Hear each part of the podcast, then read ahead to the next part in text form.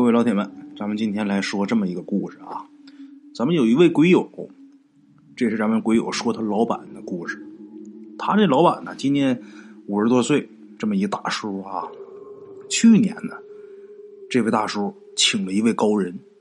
你看大圣，我总说什么高人高人，这高人有多高呢？得有两三层楼那么高。哈哈，当然这是开玩笑。我说这高人不是个儿高，是能耐大。哎，这位高人呐，跟好多大干部有往来。咱们鬼友老板他想请这种级别的人呐，不容易。好不容易啊，把这人给请来了。那为什么要请他呢？请他的原因呢？第一是自己一个项目有问题，这是最主要的。另外啊，老板总觉得自己女儿最近有点不正常啊，呃，想顺便让这个高人给指点指点。自己这个女儿以后这路啊该怎么走，如何如何的啊？这位高人呐，按理说，像鬼友老板这样的，请他来，他应该不是很重视。可是没想到啊，这高人来了之后还挺和气的。咱们鬼友啊，他是秘书，所以说整个过程啊，他都很清楚。接这高人是去机场接的，咱们鬼友开车，他这老板在后边。接着高人之后啊，跟这高人老板跟这高人俩人啊，都在后边坐着。那刚见面，不好意思让人家直接干活，怎么也得寒暄几句啊。咱们鬼友他老板生意人，就像这种口头上的亲热啊，那做的太熟了啊，滚瓜乱说的。这个高人呐，等鬼友这老板这个寒暄完啊，告一段落之后，这高人说话了。这高人可没跟他寒暄。直接就说：“我知道你对我还是半信半疑，你想问点啥试试我，对吧？”这高人突然间来这么一句，把鬼友老板给照一愣，啊，不知道怎么接话啊。好在这高人也没难为他，就说：“得了，我知道你想问什么，那我先说了吧啊，你是不是想问你们老家有个傻子，今年三十多岁，男的，前几天被几个醉鬼啊拿他开玩笑。”他睡觉的时候，把他这个裹身上这毯子给点着了，然后后背啊烧起来好几个大燎泡，现在这燎泡破了，整天流黄水，很难受。你想问问我，知不知道为什么这傻子他得受这罪，是吧？这高人一说完，古有老板就傻了，怎么的呢？他怎么知道我心里想问什么？咱们鬼友他老板还真想试试这位高人的能耐，没想到人家一下就看出来你想试我，而且人知道你想问我什么，愣了。这高人也没难为他啊，接着说：“我告诉你为什么，在抗日时期啊，在北京那会儿叫北平，城外有这么一个小学，咱这儿得说明一下啊，当时这个北平城没多大。”二环以外，就算是城外，因为那会儿有城墙，城墙还没拆呢。出了这城墙，就算是城外。大致来说，就是二二环以外啊。那么说，小学呢，也不像现在这小学。现在咱们知道，这孩子上学就六七岁，再大点八岁，怎么的也上小学了，是吧？那会儿不是，那会儿小学分初小跟高小。这高小呢，也就是。完成小学学业，那就算是挺有文化的人了。哎，像呃咱们家啊，我有一个大爷，我那大爷之前在有些故事里边我还提过啊。我这大爷那时候初中毕业，那了不得了。后来呢就老当老师了。现在你要说你初中毕业，那得让人笑话，对不对？当然我是连初中还没毕业呢。那会儿小学能念完，那就算是挺有能耐了。不用说，像现在啊，上十几年、二十年学，那么这么说的话，小学念完那就算是有文化了。小学才六年级嘛，因为这个原因，所以说上学这个年纪啊，卡的不是那么严，卡的不是那么死，非得六岁、七岁、八岁我就上学啊，竟有呢十来岁还有十多岁才上小学的。这个学校啊，刚才咱说北京城外的这个学校，抗战时期的学校，整个学校。就这么一个老师，这老师姓什么？姓马。四十来岁这么一男的，全学校啊六个年级，总共几十个学生，这马老师一个人教。这马老师呢，原本是干什么？他不是老师，他是烧窑的，烧砖呐，烧瓦呀，烧土窑的。后来呢，他唯一的一个员工，也就是他媳妇儿，跟一个客户跑了。这马老师没办法啊，我这烧窑也没法干了，我一个人也弄不了啊。这马老师有一个朋友，也是他之前的一个客户。这客户姓什么呢？姓韩啊。他这姓韩的朋友就鼓捣他，就说：“你开个小学吧，挺赚钱的。”那么说，为什么这一个烧土窑的这姓韩的朋友让他开小学呢？因为这个姓韩的呀，那会儿他花了点钱，当上当地的一个督学。这督学是什么职务，我也不是很清楚啊。反正这官不大，我理解就是教育局派出来的这个监督人员吧。我估计啊，就负责监督这一片小学的，应该是啊，这个监督员那马老师一听，他现在干督学，他让我开学校，那这行啊！我跟督学合作，那肯定能挣钱呐，是不是？肯定好干呢。就这么的，他还真就听这姓韩的，就把这学校还真就给开起来了啊！这学校开起来之后，是又轻松又赚钱。这城外来上学的那都是农家子弟，这个父母可能都不认识字儿啊，那还不好糊弄吗？哎，这是开学校很轻松。为什么说又轻松又赚钱呢？你收学费是一方面，另外什么呢？他俩还乱收费，卖点教材呀，啊，卖点点心呢。那会儿能送孩子来上学的，那家里边啊，也不是说穷的什么都没有。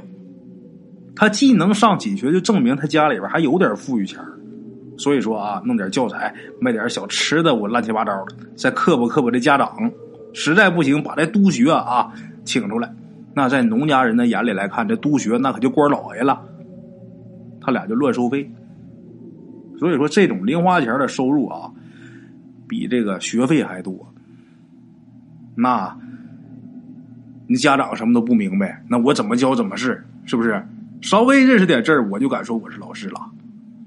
然后我再一乱收费，所以说又轻松又赚钱，啊，这个买卖干挺好，什么买卖都一样。既然赚钱了，就想着扩大规模。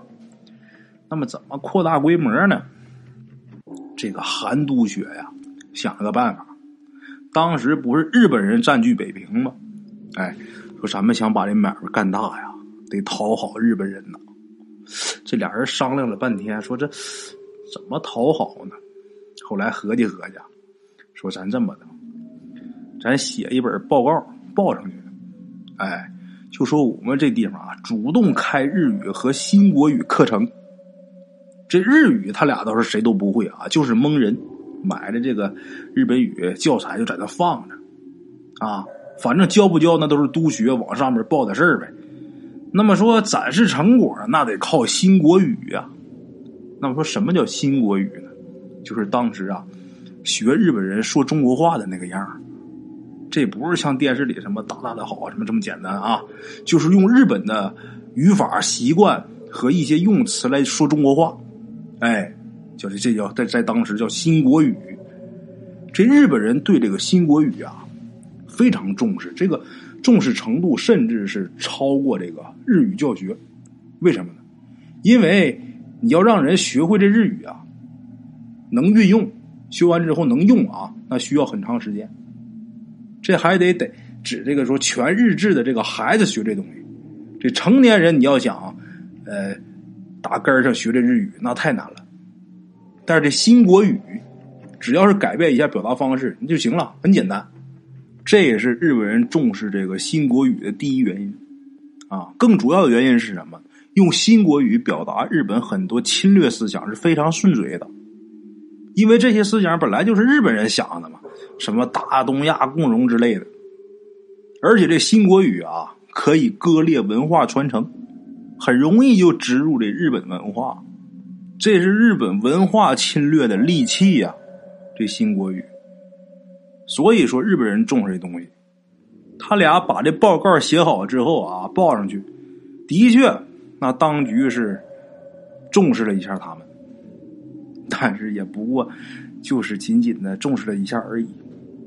当时这种小汉奸太多了，没那么多功夫啊，呃，整天就绷着你这事儿。他俩挺失望的啊，可是很快呢，又来了个机会。什么呢？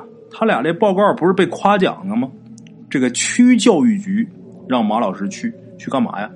给负责的这个处长详细的讲讲这个新国语的普及。这马老师这一下啊，受宠若惊啊，去了。正在教育局汇报呢，电话来了。谁打来的？日本人找他。啥事儿呢？北平有英雄不服日本，从日军进城开始，西山北边就有了游击队。这游击队啊，那是植根于人民呐，当地老百姓很多自发的给游击队送情报。这天就是日军出来打游击队，结果发现一孩子，因为离得远，这孩子跑了。但是日本人呐，觉得这时候出来。这孩子一定跟这游击队啊有勾结。这孩子呢跑进了马老师这学校了。这日本人追这孩子的时候，离得远看不清楚。等追来以后啊，那学校好几十个孩子，那在这些个孩子里边，那也辨认不出来谁是啊。所以说给马老师打电话，让他来辨认。辨认什么呢？你认一认哪个是你学生。是你学生的没有事不是你学生的我们抓走。马老师一听日本人叫他回去，他不敢回去啊。虽然说他总讨好日本人，但是他不敢跟日本人见面，尤其是日本军方。这个韩督学呢，这时候也在马老师旁边他也害怕，他怕什么呢？他怕他作为督学，这日本人再把他也叫回去，他也怕日本人。或者说，这个马老师胆小啊，把他也一起拉回去。他害怕，所以说他就给出主意。他就跟马老师说呀：“这个事儿啊，肯定不是你学生干的事儿啊！你跟日本人你这么说，你就说呀，事不宜迟，你现在回去啊不赶趟啊！你说那个，咱们也立刻往回走，但是在咱们回去以前呢。”你让日本人呐，叫你学校这些孩子说新国语，那不会说的肯定就是游击队呀。等日本人抓了人，他也就走了，然后咱俩再慢慢回去，跟日本人就碰不上。这马老师一听很高兴啊，哎，这是个办法啊！啊，赶紧就给这日本人去电话。这电话里就这么跟日本人说了，这俩人啊，觉得逃过一劫呀。在那擦擦汗啊，没坐五分钟，这马老师就跳下来了，又赶紧打电话。电话打过去，还特意嘱咐日本人啊，问这些孩子，让这些孩子说新国语的时候，一定单独叫出去。问的时候不能让别人听见，为什么？因为这新国语太好学了，万一游击队这孩子听别的孩子说他学会了呢，那就没办法辨认了呀。这俩人就因为贪生怕死，就这么祸害这些孩子。等他俩啊，一直磨蹭到晚上才回去。等回到学校之后，这日本人已经走了。的确是把那个跑来的那孩子给抓住了。另外啊，还抓走了三个小孩这仨小孩啊，都是因为紧张害怕，这新国语没说好。后来有一个啊被家里边给保出来了，剩下给游击队这个送信那孩子，还有这学校里两个无辜的孩子都被日本人给打死了。这个事儿，马老师跟韩督学他俩算是立功了。这俩人怕孩子家长报复，这个日本人呐给他俩给调到城里去了。他俩也是求了日本人，日本人给他俩调城里去了。那么说后来呢？咱们就简短解说，抗战胜利，小日本被打倒了。这日本人自身难保，到后期的时候，像他们这种小汉奸，那就更别提了。被这些孩子家长给抓住，给活埋了。这个是马老师跟韩督学他俩的下场，恶有恶报，这个没毛病啊。这位高人跟这个咱们鬼友他老板说：“你们老家那傻子，三十多岁这傻子，他就是这个韩督学转世。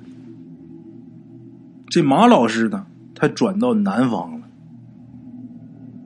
咱们鬼友他老板听这个高人说完之后啊，佩服的那是五体投地啊，真厉害啊！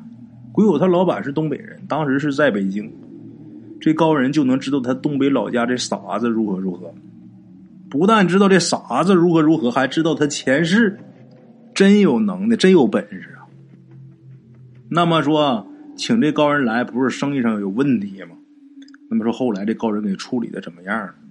这高人呐，没给他处理这个业务上的事儿，结果呢，收这个鬼友他老板为徒弟了。怎么回事呢？为什么这位高人能来？这高人可不是真来给他处理业务，是觉得他俩有缘分，收咱们鬼谷老板当徒弟。鬼谷老板公司这事儿一点不管了，把这公司交给自己女儿的。现在他女儿啊也很正常了，也没什么毛病。之前就是说白了啊，岁数大了没有什么事干，心里不平衡，整天作妖。他这女儿，现在这老板他女儿整天就忙工作，什么都挺好。这位老板有时间。来公司看看，没时间就跟着自己的师傅啊，潜心修行啊。好了啊，各位老铁们，咱们今儿这故事啊，先到这儿。